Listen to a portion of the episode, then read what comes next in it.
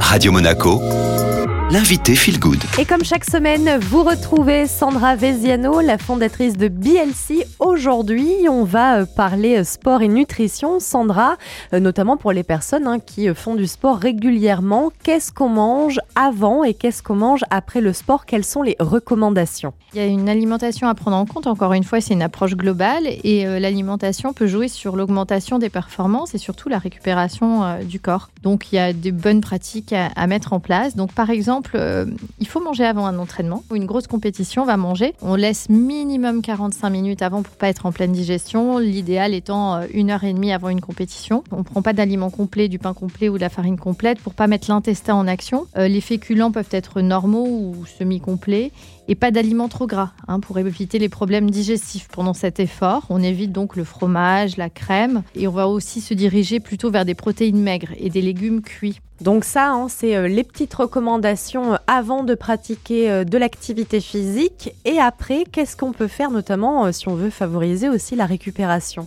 Oui, et c'est pas les mêmes parce que en fait on a forcé, on a puisé dans notre corps hein, différentes choses. Il faudrait manger idéalement après chaque gros entraînement ou compétition des légumineuses, des lentilles, des pois chiches pour refaire la réserve de glycogène. Et d'ailleurs, c'est intéressant même de refaire cette réserve la veille d'un gros entraînement ou d'une compétition. Parce que le glycogène, je rappelle, c'est le carburant du muscle. Hein. Après la compétition, donc on mange aussi des protéines 2 à 4 heures après, une bonne ration hein, pour réparer le muscle et aussi beaucoup de fruits et légumes. Les fruits sont importants parce qu'en fait, on va créer de l'acidité et donc il faut euh, réalcaniser le corps en mangeant euh, des aliments euh, donc alcalins. Et on peut boire aussi, c'est intéressant de boire un verre d'eau de Vichy parce que c'est très riche en bicarbonate. Donc encore une fois, on rééquilibre le pH de notre corps. Et au long cours, quand on fait du sport, euh, les fameux compléments alimentaires que je recommande, la, base, alors vous allez dire c'est un peu la même pour tout le monde, mais euh, c'est des probiotiques renforcés en glutamine si possible, parce qu'encore une fois, quand on fait beaucoup d'efforts, euh, on va vraiment attaquer notre flore intestinale, du magnésium et des oméga 3. C'est vraiment le minimum.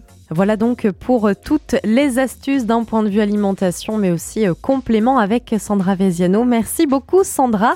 Je vous laisse redécouvrir l'interview en podcast dans son intégralité en tapant Radio Monaco Feel Good sur toutes les plateformes d'écoute. Et tout de suite, c'est le retour de la musique.